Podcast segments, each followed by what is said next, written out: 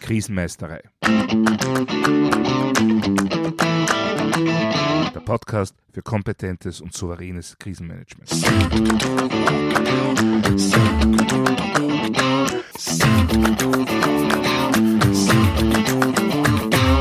Hallo, ich bin Thomas Prinz von krisenmeisterei.at. Ich helfe Verantwortlichen, Krisen souverän und kompetent zu meistern, damit diese nicht zu ihrer persönlichen Tragödie werden. Heute geht es um die Frage, wie kann ich feststellen, ob mein Krisenmanagement etwas taugt? Anhand welcher Leitfragen oder Checklisten kann ich reflektieren, ob ich auf dem richtigen Weg bin? Ja, eine einfache und schnelle Antwort wäre natürlich, wenn ich die Krise ohne allzu massive Verluste oder Einbußen überstanden habe, dann werde ich wohl ein gutes Krisenmanagement gehabt haben, oder? Naja, das ist verlockend einfach und das heißt ja nur, das Einfache hat Chancen auf Erfolg, aber aus meiner Sicht ist es natürlich zu kurz gegriffen. Denn, wie ich in einer früheren Episode schon einmal ausgeführt habe, es passiert gar nicht einmal so selten, dass ein Unternehmen, eine Organisation, eine Institution eine Krise deshalb übersteht, weil die vielen Mitarbeiterinnen und Mitarbeiter an der Basis alles nur Erdenkliche tun, um beispielsweise das Fehlen von Ressourcen zu kompensieren. Oder auch oft auf eigene Gefahr Initiativen starten, die dann Gott sei Dank oft gut ausgehen. Allerdings mit dem Beigeschmack, dass wenn sie schiefgegangen wären, es massive negative Auswirkungen für die Betroffenen gegeben hätte. Es ist aber gut ausgegangen, und damit ist das Management davon überzeugt, dass das Krisenmanagement hervorragend gearbeitet hat. Was aber unter Umständen gar nicht der Fall war. Daher meine dringende Empfehlung, die ich gar nicht oft genug wiederholen kann. Durchlebte Krisen und natürlich auch beinahe Krisen gehören aufgearbeitet. Auch wenn alles gut gegangen ist, gehört das analysiert Stichwort After Action Review. Solange Sie nicht wissen, wieso genau es gut gegangen ist, sind sie nicht ausreichend auf die nächste Krise vorbereitet. Also einfach abwarten und dann die Qualität des Krisenmanagements ausschließlich anhand des Ergebnisses im Nachhinein zu bewerten, ist erstens nicht zuverlässig und zweitens zu spät. Wir brauchen eine Überprüfungs- oder Reflexionsmöglichkeit während der Krise. Wie ist es so schön? Nachher sind wie immer alle gescheiter. Nein, noch während die Krise am Laufen ist und noch während wir alles daran setzen, die Lage zu beherrschen, brauchen wir ein Werkzeug, anhand dessen wir unser Tun reflektieren und gegebenenfalls Korrekturen setzen können. Eine sehr persönliche und maßgeschneiderte Variante ist eine individuelle Checkliste, die man sich selbst aufgrund der eigenen Erfahrungen erstellt. Das hat natürlich den großen Vorteil, dass man darin zum Beispiel auf seine eigenen Stärken und Schwächen eingehen kann. Also quasi ein Schummelzettel, der einem hilft, nichts zu übersehen und nichts zu vergessen. So eine Checkliste entsteht am besten so, dass man nach jeder Übung, nach jeder Beinahe-Krise und natürlich ganz besonders nach jeder echten Krisenbewältigung ein After-Action-Review durchführt und dabei für sich selbst auch ganz selbstkritisch hinterfragt, was ist nicht so gut gegangen und ganz wichtig, was ist gut oder sogar besonders gut gegangen. Und daraus kann man dann für sich selber eine Art persönliche Best-Practice-Liste erstellen. Gut wäre natürlich, wenn man diese Liste auch mit Ideen und Erfahrungen anderer kompetenter Krisenmanager ergänzen würde. Mit einem derartigen Werkzeug kann man dann während eines laufenden Krisenmanagementprozesses sein eigenes Handeln reflektieren und gegebenenfalls feintunen. Und noch einen Vorteil hat eine derartige selbstentwickelte Checkliste. Und zwar denselben Vorteil, den gute Schummelzettel in der Schule hatten. Je genauer man sich damit auseinandersetzt, was man da wirklich draufschreiben soll, umso eher erinnert man sich später an den Inhalt und braucht den Schummler dann womöglich gar nicht. Also, Empfehlung Nummer eins, beginnen Sie nach Ihrem ersten Training, Ihrer ersten Übung oder Ihrer ersten Krise sofort damit, Ihre persönliche Krisenmanagement-Checkliste zu erstellen. Und machen Sie daraus unbedingt ein lebendes Dokument. Wann immer Sie etwas entsprechendes erleben, lesen, hören, sehen oder wie auch immer, lassen Sie es in diese Liste einfließen. Damit wird die zunächst natürlich einmal wachsen. Wenn Sie sich aber regelmäßig damit beschäftigen und diese Liste zum Beispiel einmal im Monat hernehmen und durchgehen, dann werden Sie auch immer wieder mal Dinge rausstreichen, weil sie für Sie mit der Zeit selbstverständlich geworden sind. Ja, und so bauen Sie sich letztendlich Ihr eigenes Krisenwissensmanagement auf. Was aber tun, wenn ich entweder noch keine ausreichenden Erfahrungen habe oder meine Erfahrungen erst einen kleinen Teil des Themenkomplexes Krisenmanagement abdecken? Nun, da kann ich Ihnen eine Empfehlung aus eigener Erfahrung weitergeben. Meine erste derartige Checkliste enthielt die Aufzählung der Führungsgrundsätze, die ich schon in der Folge 10 meines Podcasts vorgestellt habe. Und wann immer sich die Chance für einen kurzen Check meines Krisenmanagements ergibt, habe ich mir angewöhnt, diese Liste durchzugehen. Anhand dieser Liste kann ich gut reflektieren, wo ich in meinem Krisenmanagement stehe und was meine nächsten Herausforderungen sein könnten. Und das Gute daran, diese Liste funktioniert mit jeglicher Art von Krise und jeglicher Art von Führungsposition, Führungsaufgabe. Sehen wir uns die einzelnen Grundsätze an und zwar nicht in Form von detaillierten Erklärungen. Dafür würde ich vorschlagen, dass Sie in die Episode 10 dieses Podcasts nochmal reinhören. Heute möchte ich zeigen, wie so eine Reflexion mir helfen kann, Warnsignale rechtzeitig wahrzunehmen und mein Handeln entsprechend anzupassen. Also zuerst nochmal eine kurze Übersicht dieser Führungsgrundsätze. Äh, fangt an mit Einheit der Führung, klares Ziel, Einfachheit, Schwergewichtsbildung geht weiter mit Reservenbildung, Handlungsfreiheit, Beweglichkeit, Ökonomie der Kräfte und schließt mit Verhältnismäßigkeit. Ja, starten wir mit der Einheit der Führung. Ist diese wirklich gegeben? Habe ich zum Beispiel einen Vorgesetzten, eine Vorgesetzte, die direkt an mir vorbei Anweisungen an meine Mitarbeiterinnen und Mitarbeiter gibt? Wenn ja, dann wird das früher oder später zu Problemen führen. Denn es ist dann nur eine Frage der Zeit, wann ich keine wirklich genaue Übersicht mehr über die Tätigkeiten und Aufträge meines Teams habe. Aber es gibt auch noch eine zweite Richtung, die man schauen muss. Wenn ich mit meinem Team, meinem Unternehmen, meiner Behörde an der Bewältigung einer Krise parallel zu einem anderen Team, einem anderen Unternehmen, einer anderen Behörde arbeite, gibt es dann eine klare gemeinsame Führung, eine übergeordnete Führung, zumindest in Form eines Kollegialorgans? Oder macht jeder das, was sie oder er aus der eigenen Sicht für sinnvoll achtet? Wenn ja, dann kann das gut gehen. Muss aber nicht. Denn wenn Abstimmungen und Koordination nicht verpflichtend vorgegeben und exekutiert werden, dann hängt alles letztendlich vom guten Willen der handelnden Personen ab. Wenn diese Personen dann womöglich gegensätzliche Sichtweisen und mehr oder weniger versteckte Agendas haben, dann ist Scheitern vorprogrammiert. Ja, so etwas erkennt man meist daran, dass bereits während der Krise intensiv darüber diskutiert wird, wer denn nun schuld an der Misere sei. Und zwar mit einer Energie, die man sich in konstruktiver Form für das Krisenmanagement selbst sehnlichst wünschen würde. Ja, nächster Grundsatz. Klares Ziel. Wir kennen alle die diversen Vorgaben, wie Ziele zu definieren sind. Auf jeden Fall einfach, klar, verständlich, erreichbar, messbar. Meine Empfehlung, ein klares Ziel im Krisenmanagement sollte, ganz gleich auf welcher Ebene, in maximal ein bis zwei Sätzen zusammengefasst werden können. Wenn Sie feststellen, dass Sie weit ausholen müssen, um Ihrem Gegenüber das Ziel Ihrer Planungen zu erklären, dann haben Sie das klare Ziel Ihres Krisenmanagements womöglich noch nicht ausreichend herausgearbeitet. Natürlich gibt es auch Fehler in der anderen Richtung. Machen wir einfach, dass die Sache vorbeigeht. Ja, das mag im Notfallmanagement mitunter reichen, im Krisenmanagement ist das ganz sicher zu unspezifisch. Also ein klares Ziel, das kurz und einfach formuliert werden kann. Das wäre ja auch wesentlicher Bestandteil jeglichen Auftrags- oder Briefings, auch darüber habe ich schon gesprochen. Aber tatsächlich passiert es oft, dass sich Krisenmanager in Detailaktionen verlieren und das zu erreichende Gesamtziel dabei nicht ausreichend definiert haben. Das Ergebnis einer solchen Misere ist, dass sich der Krisenzustand mitunter von selbst verlängert oder sogar verschlimmert. Denn übertriebener Aktionismus ohne ein klares Ziel vor Augen führt oft zu einer überschießenden Reaktion, wie zum Beispiel das panikhafte Gegenlenken, wenn das Auto plötzlich schlingert. Auch da löst mitunter die falsche Reaktion erst den eigentlichen Unfall aus.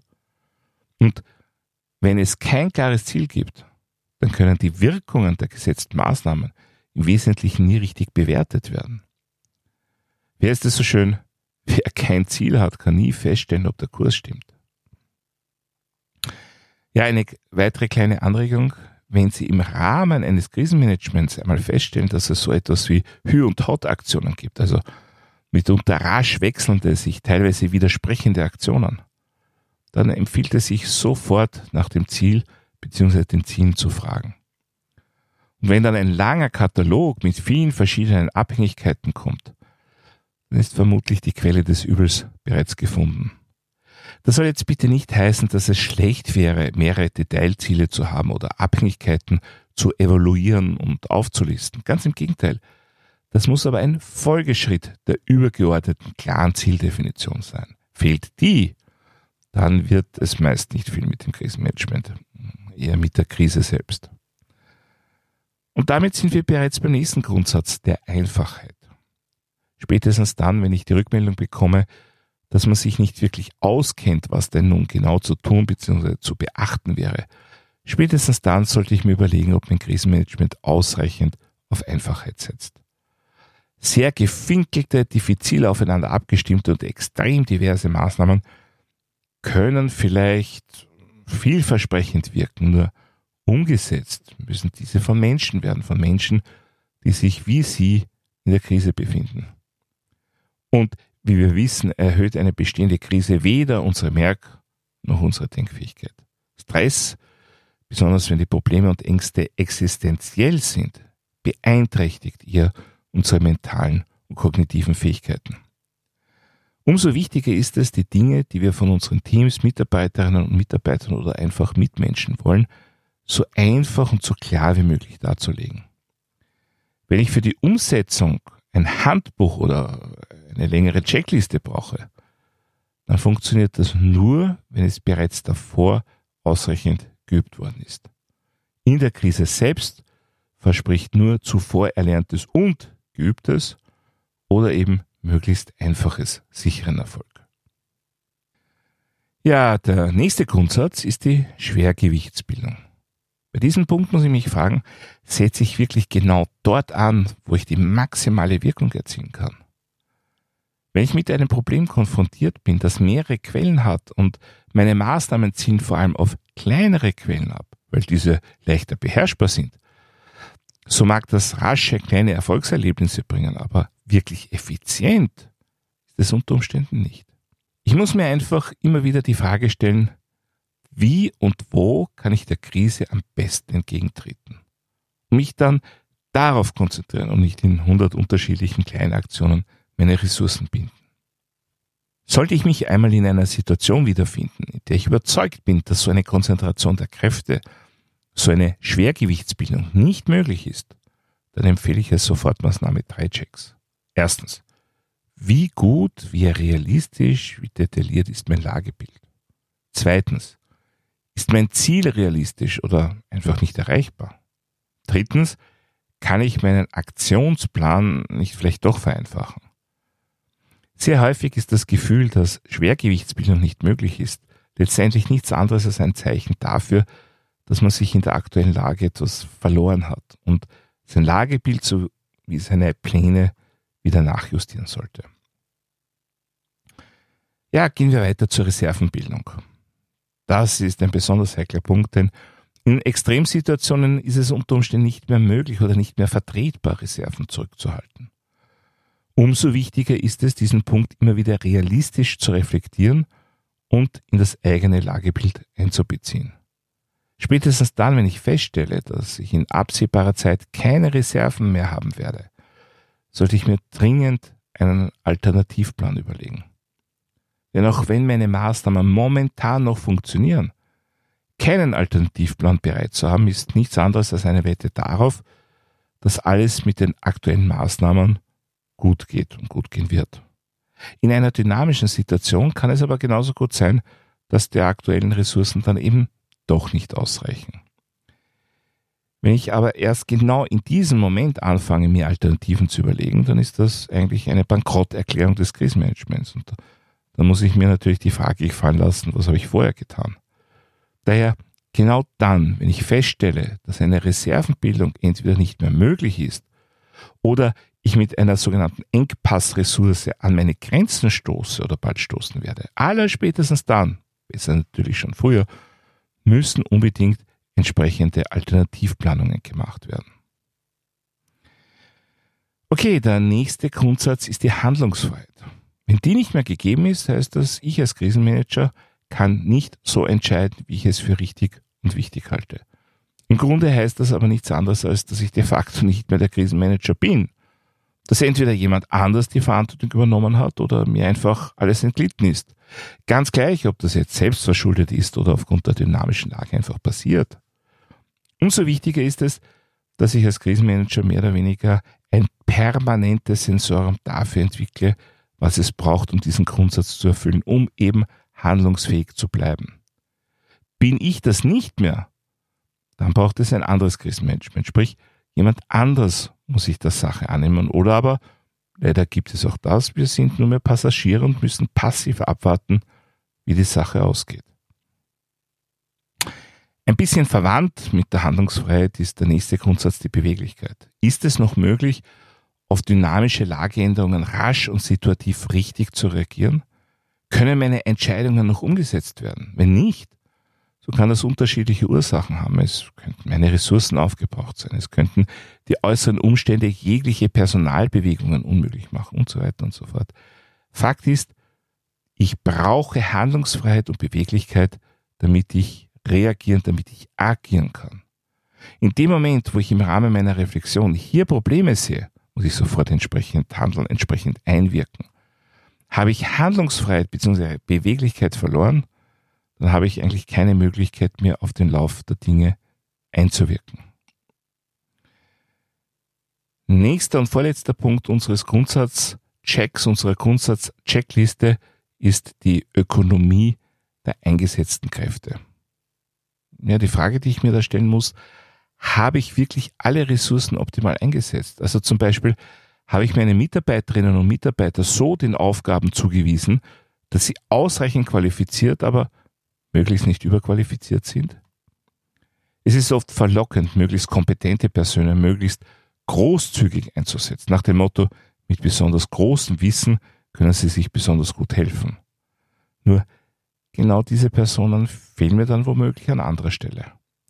Daher hinterfragen Sie Ihre Personalentscheidungen, ob sie wirklich auf dem Punkt waren. Mitunter braucht es Mut, nicht die höchst qualifizierte Person zu schicken, sondern die genau ausreichend qualifizierte Person. Nur denken wir an die Reservenbildung, an Handlungsfreiheit und Beweglichkeit. Wenn wir gleich zu Beginn der Krise zu großzügig sind, kann sich das später rächen und uns fehlen dann wichtige Schlüsselkräfte für weitere Maßnahmen. Oder aber wir müssen mit meist komplizierten Rochaden Mitarbeiterinnen bzw. Mitarbeiter aus bereits zugewiesenen Aufgaben wieder herauslösen. Was natürlich wieder Quelle für weitere Probleme sein kann. Ja, und zu guter Letzt kommen wir zur Verhältnismäßigkeit.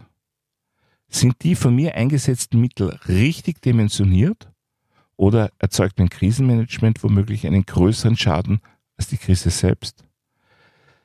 Das, das ist ein Punkt, der nicht nur im Zusammenhang mit Maßnahmen rund um Covid-19 immer wieder zu Diskussionen führen kann und führen wird.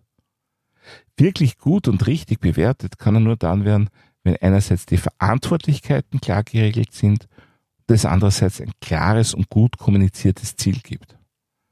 Natürlich kann man dann immer noch über das Ziel diskutieren, aber deshalb ist ja auch die Verantwortlichkeit, Stichwort Einheit der Führung, so wichtig.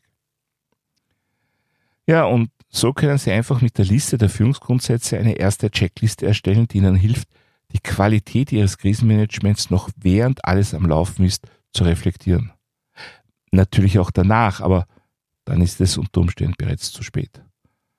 Und noch einmal mein Rat vom Beginn der Episode, diese Liste der Führungsgrundsätze ist ein guter Einstieg. Als erfahrene Krisenmanager sollten Sie aber darüber hinausgehend Ihr Handeln reflektieren und aus Ihren Erfahrungen sowie aus den Erfahrungen anderer lernen, denn ohne permanentes Lernen kommt man im Krisenmanagement sicher nicht weiter. Soweit für heute zum Thema Checks für zwischendurch betreibe ich Krise oder Management. Wenn Sie etwas nachlesen wollen, dann finden Sie wie immer Shownotes und weitere wertvolle Infos auf meiner Website krisenmeistere.at. Dort können Sie auch meinen Newsletter abonnieren bzw. mein E-Book runterladen. Außerdem können Sie sich für eine meiner Online-Schulungen anmelden. Ich würde mich auch sehr freuen, von Ihnen zu hören oder zu lesen. Wenn Sie irgendwelche Anregungen, Fragen oder Wünsche zum Podcast haben, dann schicken Sie mir doch einfach eine E-Mail an podcast.krisenmeistere.at. Und falls Sie es noch nicht getan haben, vergessen Sie nicht, den Podcast gleich zu abonnieren. Dann versäumen Sie in Zukunft keine Folge. Das war's für heute. Ich bin Thomas Prinz von krisenmeistere.at. Vielen Dank fürs Zuhören und auf Wiedermeistern bei der nächsten Folge.